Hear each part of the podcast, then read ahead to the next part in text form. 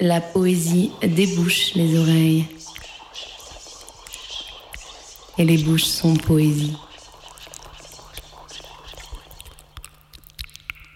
Bonjour à toutes et à tous, bienvenue dans la Poésie des Bouches, l'émission où s'aventure la littérature. Ce vendredi, une heure en compagnie de Marlène Tissot.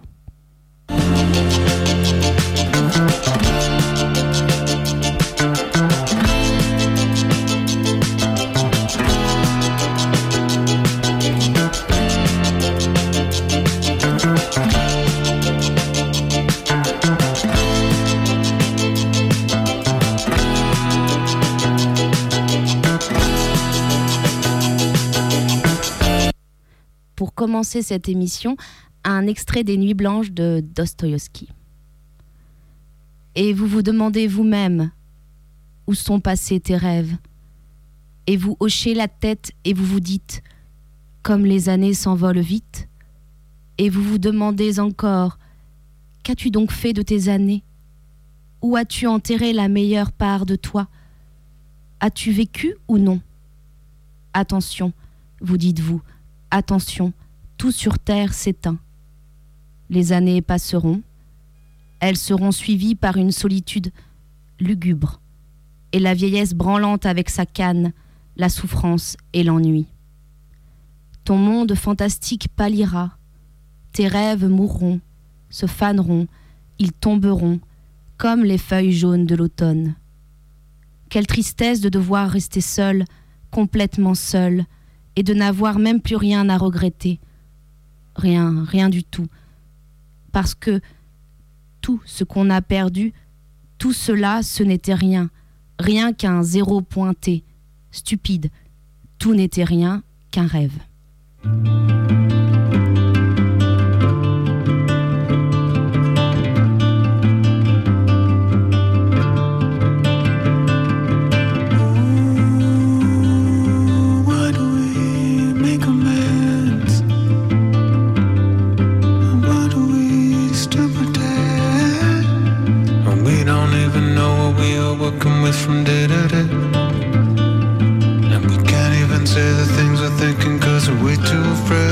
There's a life together and a fate I'm dreaming of. There ain't a problem we can't fix with a little bit of our love.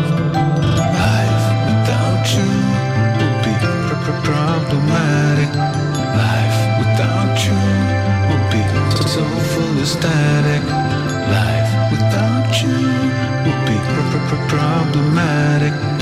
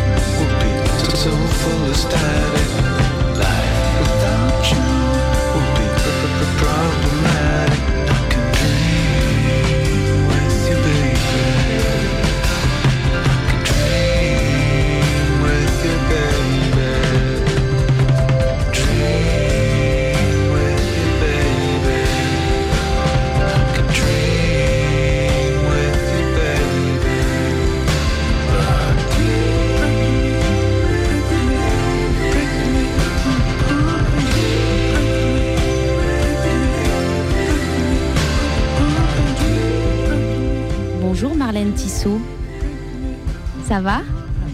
Bon, je suis ravie de t'accueillir ici dans les très beaux studios de Radio Canu. Alors, je te, je te, présente et puis euh, ensuite on, on, échange toutes les deux.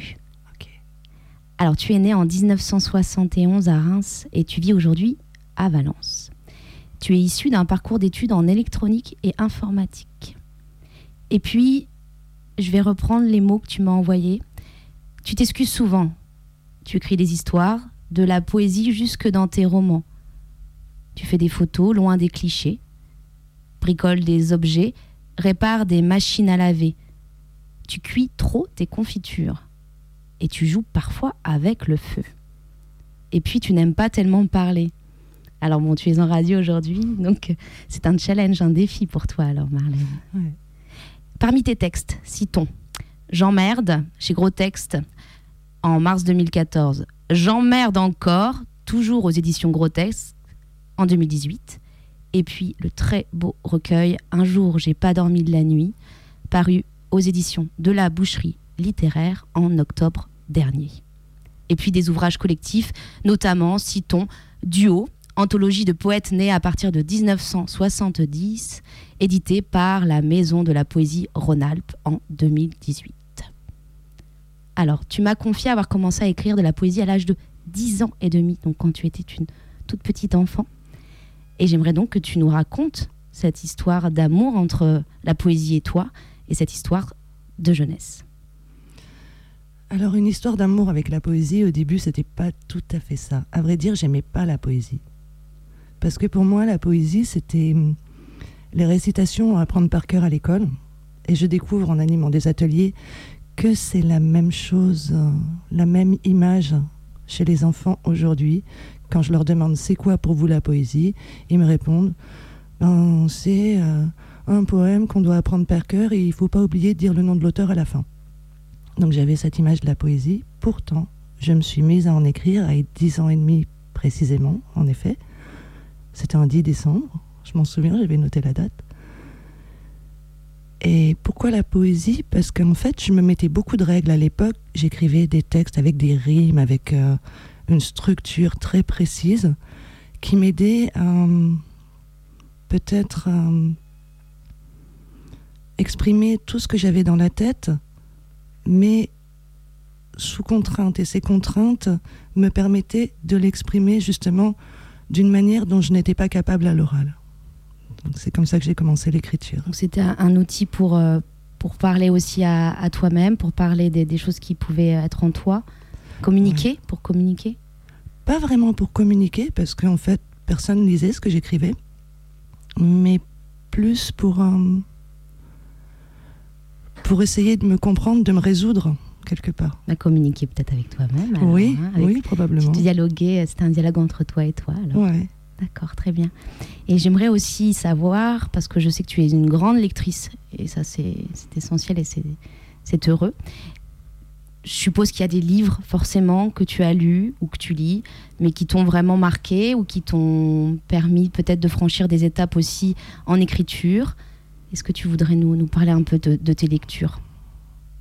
Alors ça, c'est les questions pièges en général, parce que un livre qui m'a particulièrement marqué, non, je pourrais pas en dire un, je pourrais même pas en dire dix, il y en a trop. Il y a beaucoup de livres qui, à des moments donnés, ont eu un impact énorme, euh, qui l'ont perdu, qui l'ont retrouvé, ou etc. Mais euh, même si j'ai commencé tôt à écrire de la poésie, je n'en ai lu qu'au début de ma vingtaine. Et j'y suis venue par hasard avec euh, Demande à la poussière de Fante qui était préfacé par Bukowski, que je ne connaissais pas du tout. J'ai creusé, j'ai trouvé des bouquins. Au départ, j'ai lu plutôt des romans à lui, Souvenirs d'un pas grand-chose notamment, que j'ai adoré. Et je suis arrivée à sa poésie et je me suis dit, ah ouais, ça peut être ça aussi la poésie. Donc à partir d'une vingtaine d'années, j'ai commencé à lire de la poésie. Maintenant, j'en lis beaucoup, j'alterne, je lis tout, tout style différent. J'écoute énormément les conseils de, de gens qui me sont proches euh, en littérature. D'accord. Et tu lis aussi des romans? Oui. Oui, beaucoup. Est-ce qu'il y a des, des romanciers que tu, que tu admires plus particulièrement? Après, tu nous as quand même cité Bukowski, qui est quelqu'un qui, Ouais. qui a écrit euh, de la pro, enfin, des romans et des nouvelles. Mais euh, Dans les choses un petit peu récentes, il y a euh, un bouquin qui est sorti chez euh, l'éditeur euh, Toussaint Louverture, qui est euh, Postman, je crois, ou je sais plus si Oui, c'est exactement ça le titre, qui parle d'un- facteur, justement. oui, Un espèce de gros pavé qu'on lit en un rien de temps, qui est fabuleux. Et ça, c'est un des plus récents de ces deux, trois dernières années qui m'a marqué. d'accord, bah, très bien, bah, on note. Super. Alors, évidemment, on est là pour t'écouter lire et tu as choisi un premier extrait que tu vas nous lire. C'est celui de Ludovic Caspar. C'est un texte qui s'appelle Accornéon. Alors, tu peux soit le lire comme ça, soit nous l'introduire, nous présenter un peu ce texte et nous dire aussi pourquoi tu as choisi ce texte, évidemment. Ouais. Alors ça a été difficile de choisir des textes. Et en même temps, ça a été un peu une évidence. Euh, Ludovic Caspar, c'est quelqu'un que j'ai connu il y a quelques années, qui il nous a quittés très jeunes, qui était assez torturé, qui n'a sorti qu'un recueil, mais qui a été extrêmement productif. Et euh, bah, j'ai envie de le faire découvrir. Très bien. On t'écoute Ludovic Caspar par Marlène Tissot. Accornéon. Je cours à reculons devant ce bus noir. Un accordéon souffle l'air d'une mélodie gitane. Ce con de chauffeur m'appelle de phare. Le soleil achève sa vie d'astre sacré au-dessus du Pérou. Ça ne l'est pas le Pérou. C'est une aube d'artifice triste ici. Ici, la meute des fumées grouille le corps des rues. Un chien très beau, racé, arrose un réverbère. Ses crocs blancs sous ses babines m'aveuglent. Court-circuit. Guitare métallique, joueur de peau catalytique. Loupiote, de néon fatigué par le jour sur mes cernes. Je suis un poisson fluorescent, prisonnier d'un filet en tungstène, mis à prix un centime la livre, plongé dans les quartiers de la ville bouchère. Je marche nulle part le moonwalker, en chuchotant les pas de ma balade. Bifurcation, rue des Abbesses. N'y vois qu'une ombre bossue sur le trottoir. Je sens la pluie s'inventer de mes paupières à mes cils, sur mon cauchemar d'arc-en-ciel. Une femme me demande l'heure. Je lui verse un sourire ruisselant au fond des yeux. Ma montre n'a pas d'aiguille, madame. J'emmerde Rimbaud, je crois. La chaleur d'un gouffre de métro. Je suis un homme qui a besoin d'être réchauffé. Je descends donc vers la station Pigalle. Très puissant ce texte et cette marche avec euh, Ludovic euh, Caspar. Merci Marlène, je suis euh, moi-même ravie de découvrir cette, cette puissance et Ouais, c'est quelqu'un qui avait une écriture vraiment à vif, si on peut dire, mais en même temps euh, très travaillé. tout à fait. Alors pour poursuivre, on va écouter le premier morceau que tu as choisi et c'est un morceau de Hubert Félix Thieffen qui est un poète, n'est-ce pas Marlène? Oui, ouais, qui a bercé mon enfance. Qui a bercé ton enfance et c'est Les dingues et les paumés. Pourquoi ce morceau? Euh, à vrai dire, j'ai hésité. Parce que euh, ben, TFN, je te disais, a bercé mon enfance. hein. j'ai grandi là-dedans. Mes parents écoutaient ça, comme d'autres euh, musiciens français. Et euh, pour l'anecdote, j'étais surnommée la fille du coupeur de joint quand j'étais petite. Ça donne un peu l'atmosphère. Mais Les Dingues et les Paumés, c'est une de mes préférées. Donc euh, bah, C'est pour toutes les filles de coupeur de joint. alors. voilà, c'est ça. on écoute.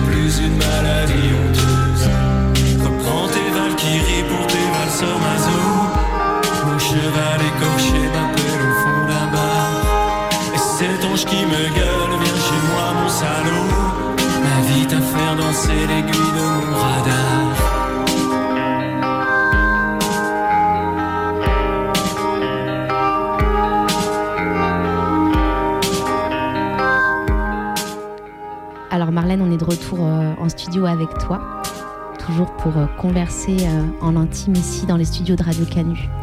Alors Marlène Tissot, quand tu parles de ton parcours, tu précises que l'écriture est une activité qui est restée secrète de longues années, avant que tu n'oses partager tes textes alors.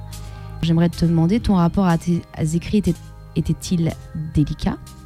Et comment tu vivais cette pratique à l'époque? Et pourquoi à un moment tu as osé donner à lire? Alors au départ, euh, c'était secret simplement parce que euh, j'avais pas envie de partager, j'étais pas prête. Et je pense, comme on disait tout à l'heure, que je me parlais surtout à moi-même. J'essayais peut-être de, me déchiffrer ou de déchiffrer le monde autour, je sais pas. Euh, mais c'est pas parce que c'était particulièrement délicat. Ensuite, comment c'est venu le partage bah, C'est beaucoup plus tard, euh, au début des années 2000, où il y avait euh, beaucoup de, plateformes littéraires euh, communautaires sur euh, Internet, où euh, des gens postaient des textes, euh, où on avait des commentaires, des choses comme ça. Donc, je me suis lancée. Le bon côté, c'est qu'avec Internet, on est anonyme, on est planqué derrière son écran. On- C'est pas comme donner un texte à un proche. Ça, j'étais pas encore capable à l'époque. Donc, c'est les premières fois où j'ai partagé des choses et où j'ai eu aussi euh, des textes dans des, des petites revues poétiques à papier sur les conseils d'autres auteurs qui me disaient ah, cette revue ça devrait te plaire, hein, essaye d'envoyer des choses, etc. Donc ça c'était le début, mais bon je le prenais vraiment très euh, Tranquillement Ouais. Oui, pas, tu, pas forcément au sérieux, je veux dire. Non, Tu te, prends, tu te prends pas au sérieux de toute façon. non, non. Voilà. non, mais je veux dire, c'est dans le, c'est une qualité, hein, mais. je- sais pas, mais enfin, moi, Bon. quand, il y a des, des scolaires qui me demandent à partir de quel moment vous avez euh, réalisé que vous étiez poète ou auteur, je leur dis, ben, je le réalise toujours pas. J'écris, mais euh, les étiquettes et ces choses-là, euh, c'est c'est pas ça l'important pour moi. Bien sûr. Après, je pense que j'ai loupé un bout de ta question. Non, non, non, non, c'est moi qui t'ai, c'est moi qui t'ai interrompu. euh, c'est moi qui t'ai interrompu. Tu as bien expliqué que donc c'était pas forcément un rapport délicat déjà, donc ça veut dire que tu avais une trajectoire à faire seule avec Mhm. tes écrits. Ça c'est intéressant parce que je pense que beaucoup d'écrivains, beaucoup de poètes se, re- se retrouvent dans ce que tu dis aussi. Probablement. Et puis, euh, et puis euh, nous savons tout de même que, euh, à côté de ce que, par exemple, tu peux publier, il y a forcément des choses que tu gardes, qui sont ce qu'on pourrait appeler des, des traces, des chutes, des, des- ou des choses juste pour. voilà. Ouais. Donc, Donc, Oui, oui, il y a beaucoup de choses. Alors j'écris, c'est noté dans, dans- dans certaines bios, parce que celle dont tu as pris l'extrait, c'est une bio qui est sur euh, un de mes livres euh, à la boucherie littéraire. Je suis nulle en bio, donc il faut en inventer une nouvelle à chaque fois, je sais pas quoi mettre. Mais euh, je sais plus ce que je disais. Euh, Et du coup, euh, le fait, c'est un- je trouve ça très intéressant que tu parles du début des années 2000, parce qu'en plus, euh, tu nous replaces un petit moment d'histoire. mhm. Je m'explique qu'il y avait ces plateformes où justement vous pouviez être anonyme, donc j'imagine, voilà, des, des- des- vous pos- vous posiez des textes, où il y avait des échanges entre vous, peut-être des forums, j'imagine, je sais pas. Et, euh, et donc c'est comme ça, au fur et à mesure, que tu as tissé des liens aussi au sein de. Est-ce qu'il y avait justement des, des- Comment tu as pu être mise en relation avec d'autres écrivains à cette époque-là? Bah parce qu'il y en a où on a débuté au même endroit. Hélène Dassavray, par exemple, qui est publiée à la boucherie littéraire aussi.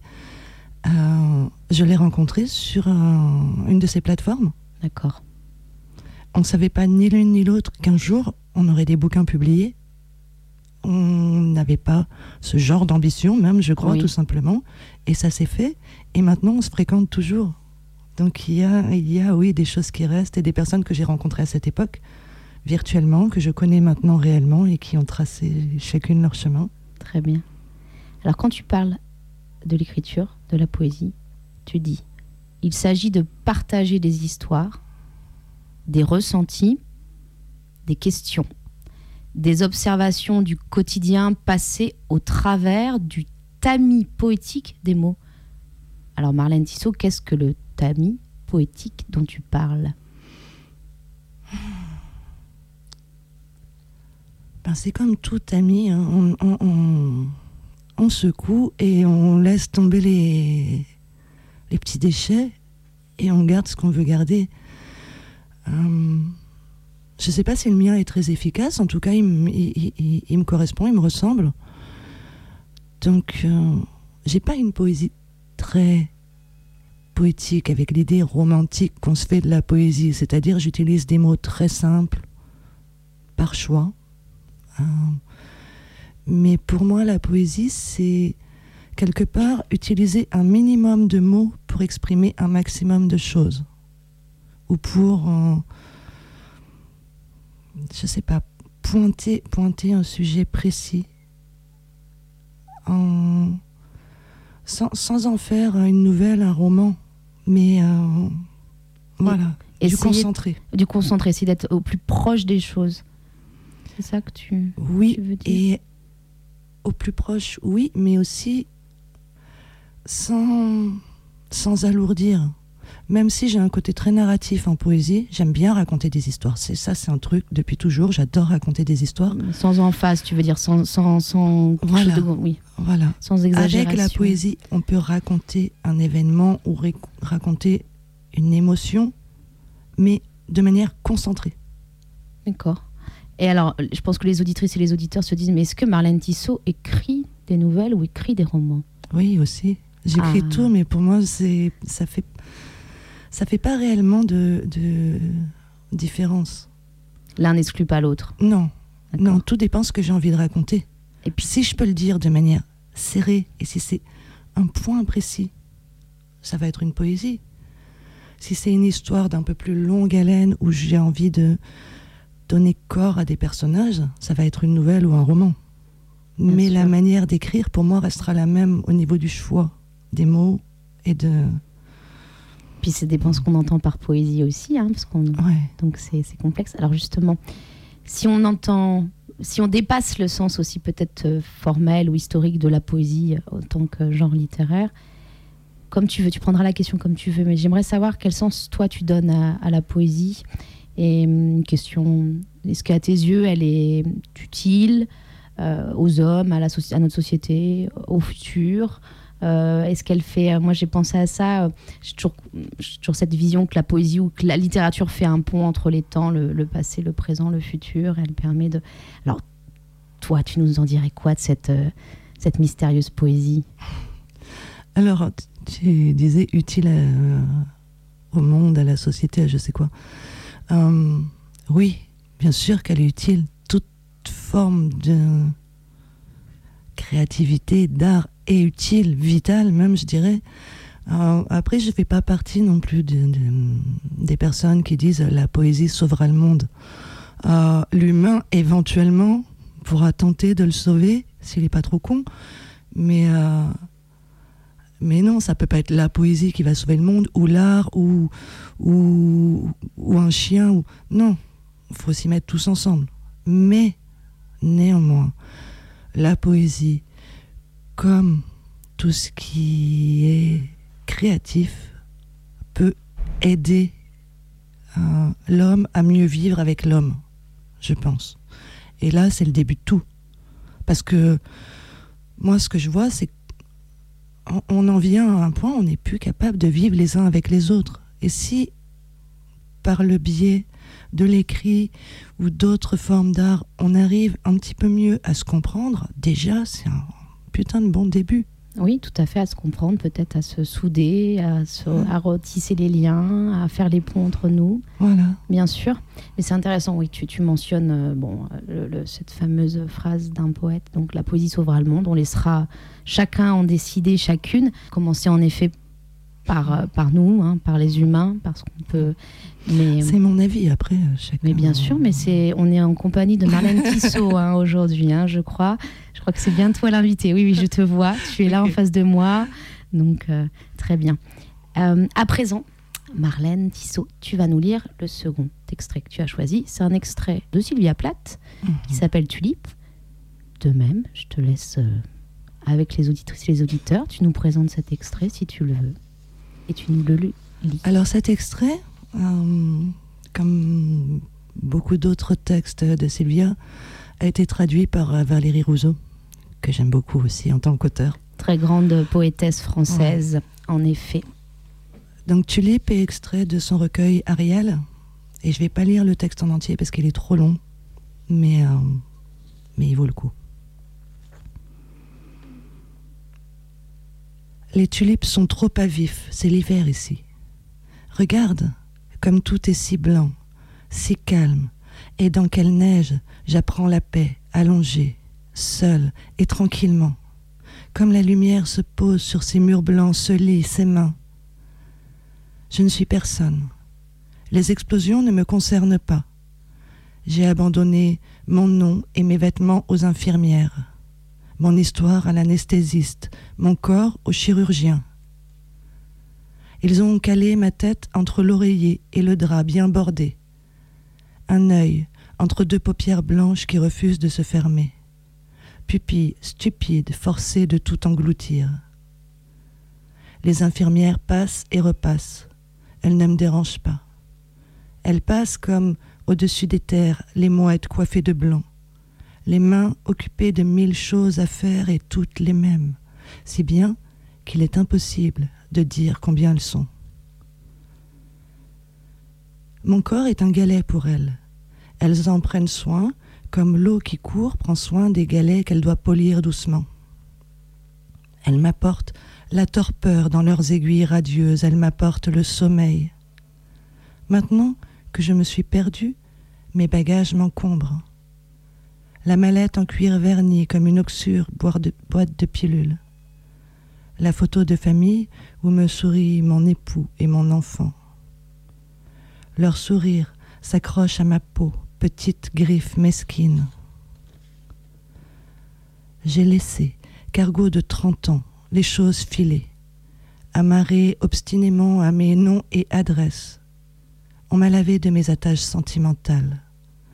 Nu sur la housse de plastique vert du chariot, j'ai vu avec effroi ma porcelaine, mon linge fin, mes livres sombrer puis disparaître. Et l'eau m'a submergée. Me voilà nonne maintenant. Je n'ai jamais été si pure. Je n'avais pas besoin de fleurs, je voulais seulement rester couchée, les paumes offertes, être complètement vide. C'est une telle liberté, tu n'as pas idée d'une liberté pareille. La paix ici est tellement vaste qu'elle te donne le vertige sans rien te demander en retour. Sinon, une étiquette avec ton nom, des bricoles. C'est ainsi que les morts peuvent partir finalement. Je les imagine qui referment la bouche sur cette paix comme une hostie. Et d'abord, ces tulipes sont trop rouges, elles me font mal. Même dans le papier cadeau, je les ai entendues respirer. Dans leur lange blanche, comme un bébé affreux. Leur rouge parle à ma blessure et lui correspond. Elles sont ingénieuses.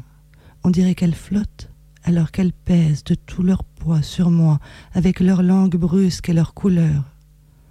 Une douzaine de plombs rouges à mon cou. Merci Marlène. À présent, on va poursuivre avec un, un artiste, un musicien que tu affectionnes beaucoup, c'est Elliot Smith.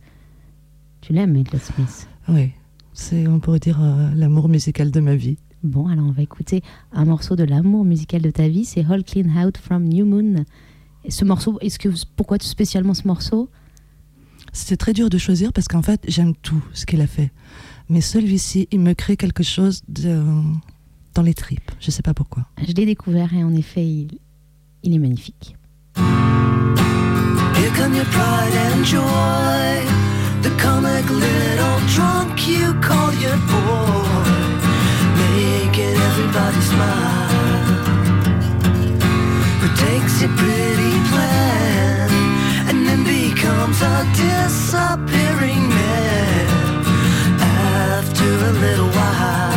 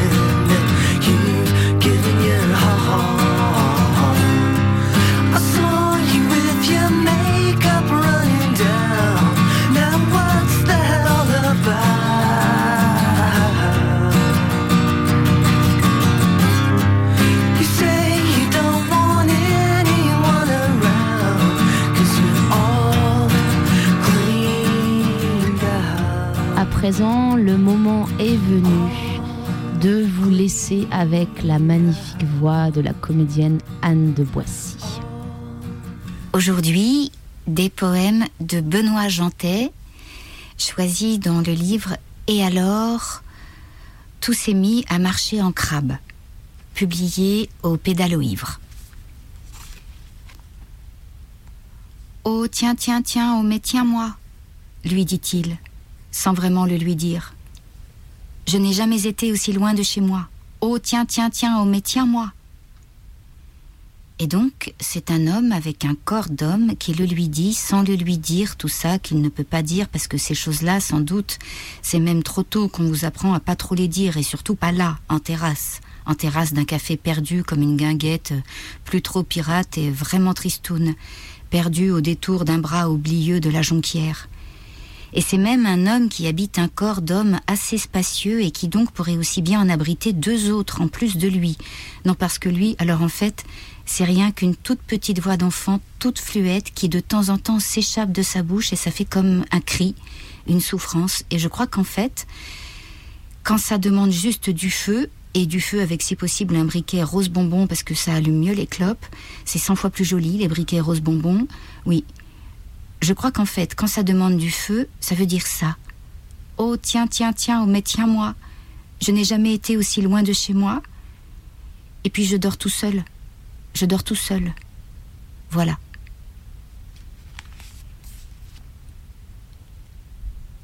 Le soir descend et ça fait comme un voile de brume qui commence à appuyer doucement, voilà, tout doucement, son petit doigt sur nos paupières. Un tas de souvenirs remonte.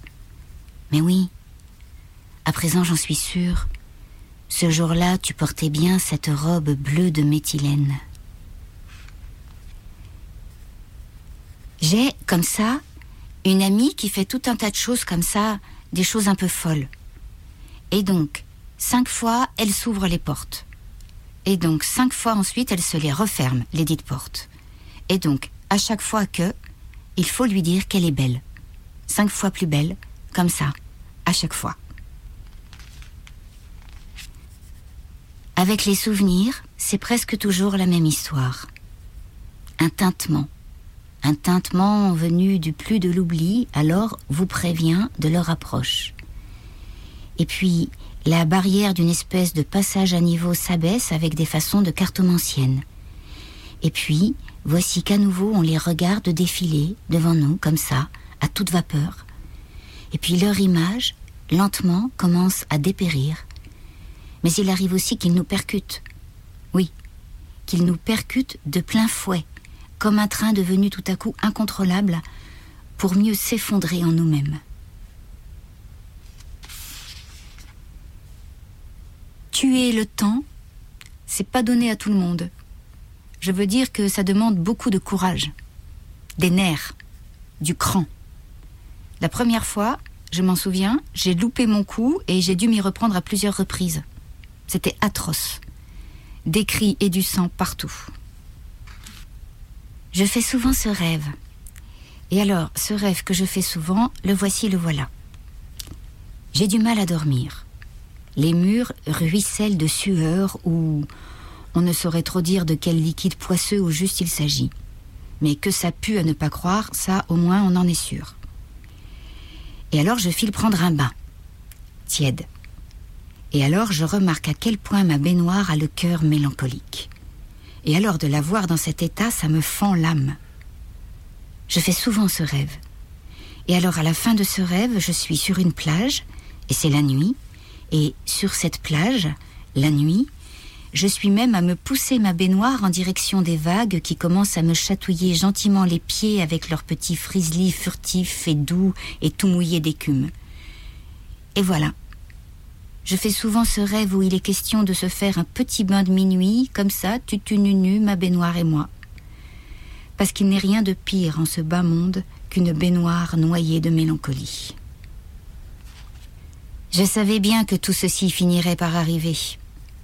À trop désirer que votre heure de gloire vienne, et qu'elle vienne vite avec ça.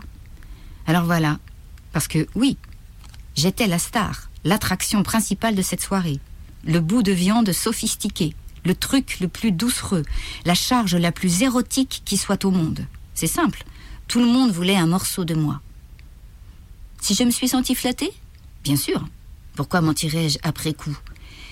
Mais c'était aussi la panique dans ma tête. J'étais la saucisse sèche la plus en vue. Dans les yeux de tous ces gens, je lisais cette envie brutale de me posséder. Alors j'ai rendu la voiture. Et puis j'ai foncé vers la frontière.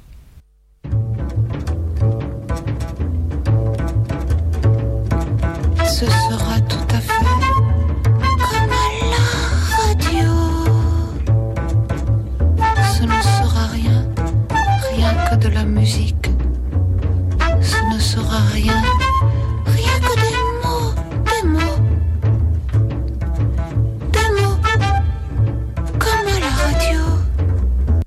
Nous sommes toujours en compagnie de Marlène Tissot ce vendredi dans la Poésie des Bouches.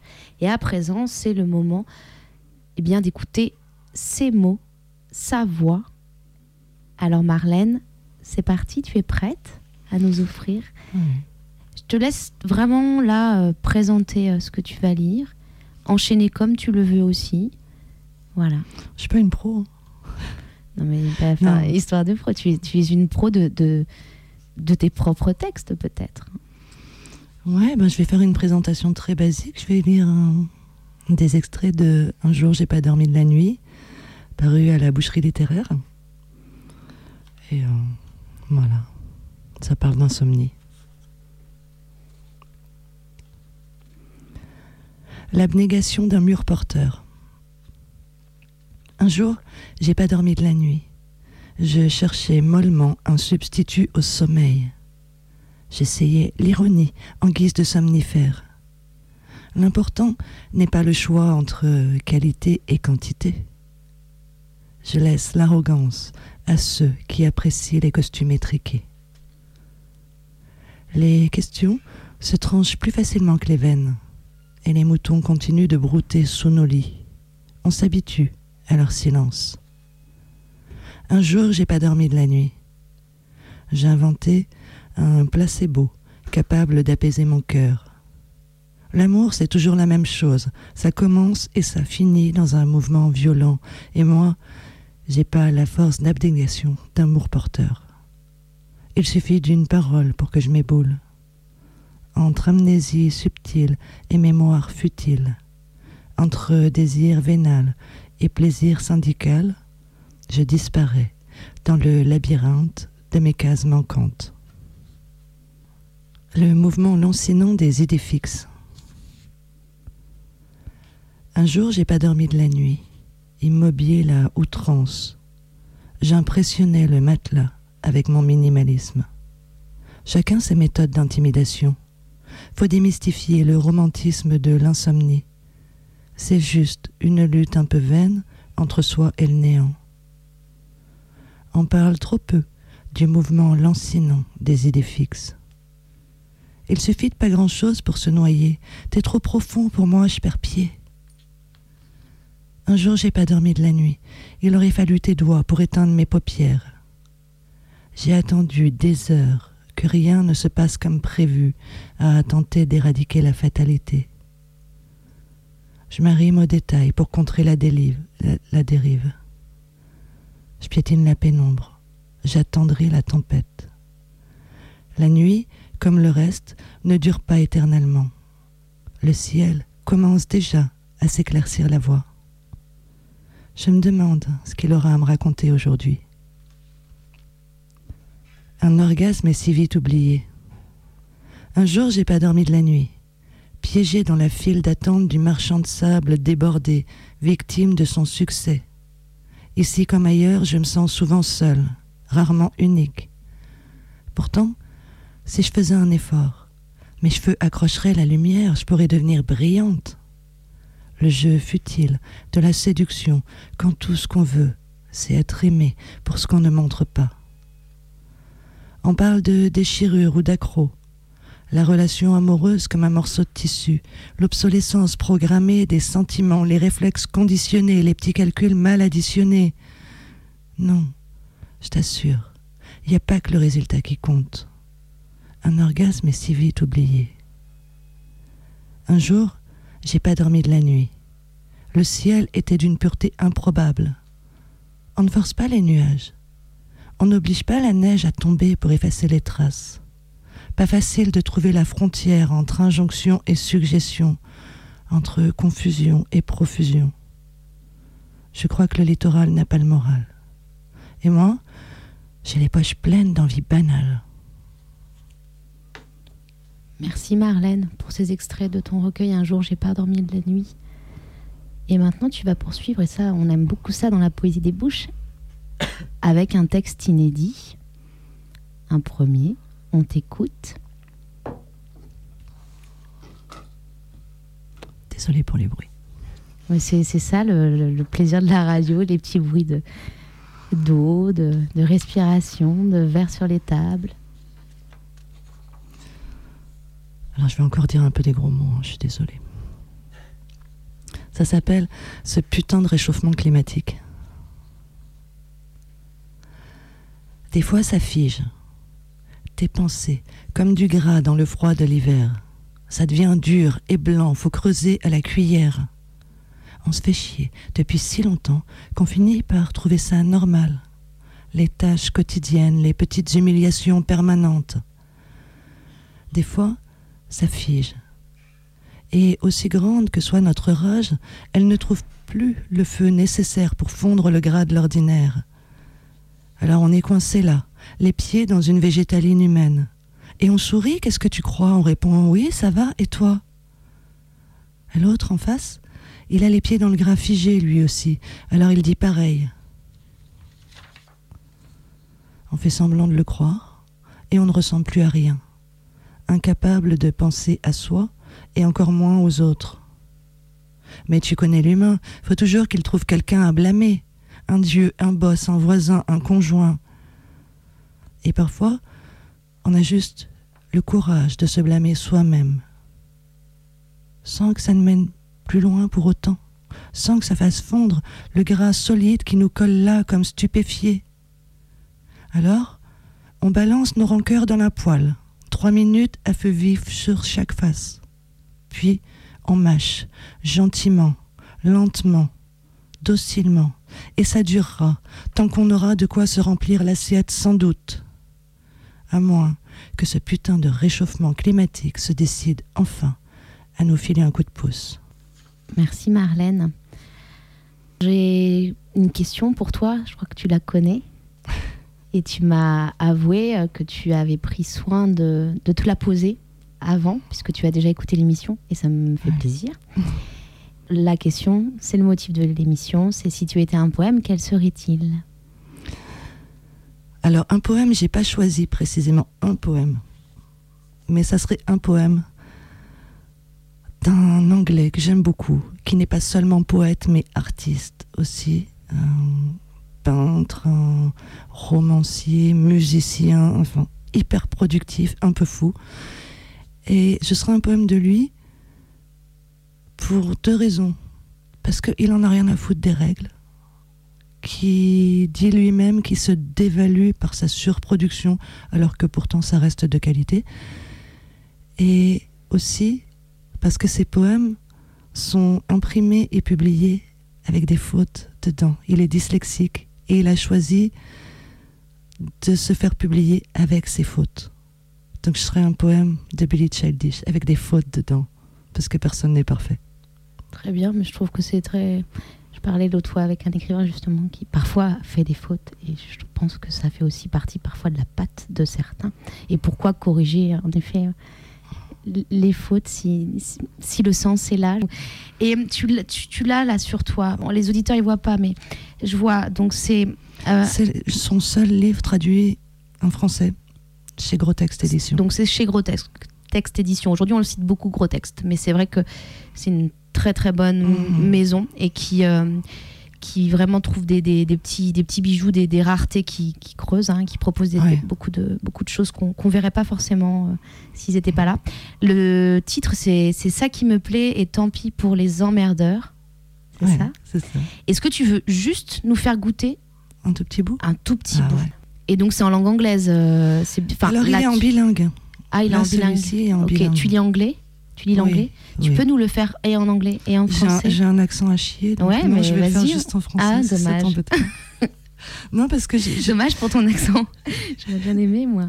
C'est aussi. non, j'ai, des, des, des, des amis euh, british qui m'écoutent aussi, et non, Non, ils d'accord. vont se moquer de moi. Ok. Alors seulement, seulement en français, un, un Ouais. passage. Je vais trouver. Prends le temps. Alors juste le début d'un texte qui s'appelle Ne jamais rien lâcher. On a tous envie de se sentir spécial. C'est pour ça qu'on se hait les uns les autres avec autant de perfection, autant de splendeur. Et juste un autre petit. Tu les aimes tous, c'est ça? Ouais, j'ai du mal à choisir. Alors celui-ci s'appelle Bonheur bancal et faux. Je ne le lis pas en entier parce qu'il est long, mais euh, le début. Il n'est pas nécessaire de plonger dans cette hystérie ridicule que les barjots appellent la vie. Vous avez le droit de repousser leur bonheur bancal et faux. Mais ne gobez pas non plus la sourde mélancolie des poètes. Merci Marlène. Alors le dernier morceau, c'est le très beau morceau, la voix de Tamino qui chante euh, Converse.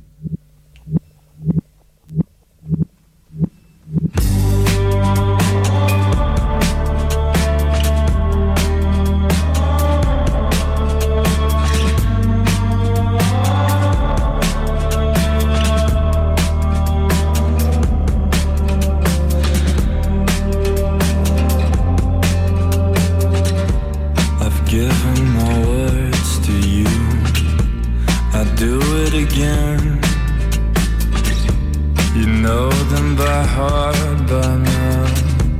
You have them within. Oh, would you still offer your embrace if it's another place you'd find? me in. If it's ours and ours to use,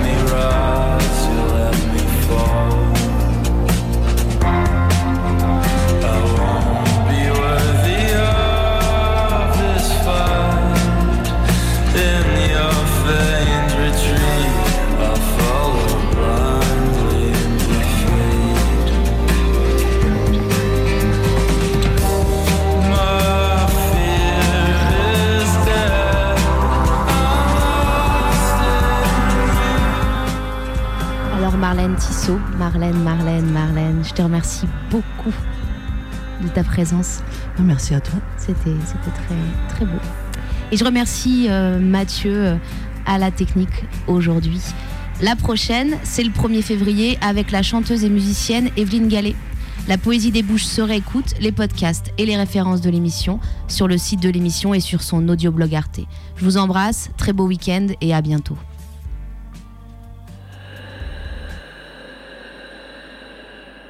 La poésie débouche les oreilles.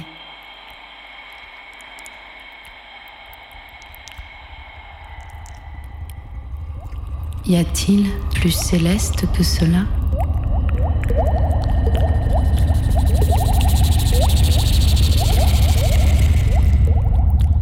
Une voix. Et ce son-là suffit pour naître.